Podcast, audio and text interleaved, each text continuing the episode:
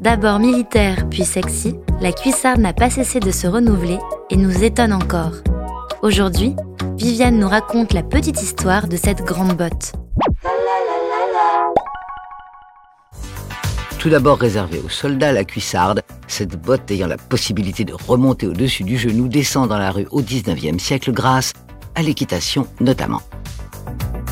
Dans les années 30, l'actrice américaine Betty Davis, réputée pour son fort caractère, n'hésite pas à enfiler une paire de cuissardes noires pour parfaire sa tenue de chasse.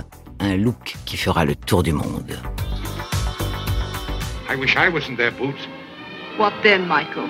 You're making love to me. Bardot, Vartan, Birkin, les icônes des 60s succombent à la mode des cuissardes, lancées simultanément par Roger Vivier, Yves Saint-Laurent, Paco Rabanne ou encore Pierre Cardin. Maxi Bot pour mini-robe.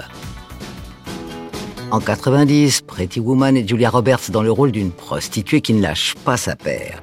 Affublée d'un modèle à talons aiguilles en vinyle noir, l'escort girl de Hollywood Boulevard ne fait qu'une bouchée de Richard Gere, homme d'affaires esselé. Sex symbole, la cuissarde foule désormais les pavés des quartiers chauds pour mieux arpenter les quartiers chics.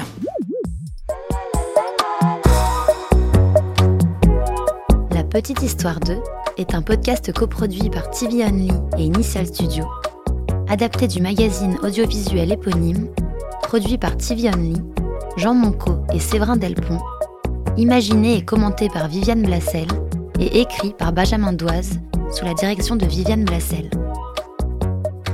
Production éditoriale, Sarah Koskiewicz et Louise Nguyen, assistée de Sidonie Cotier. Montage et musique, Johanna Lalonde. Avec les voix de Viviane Blassel et Louise Nguyen.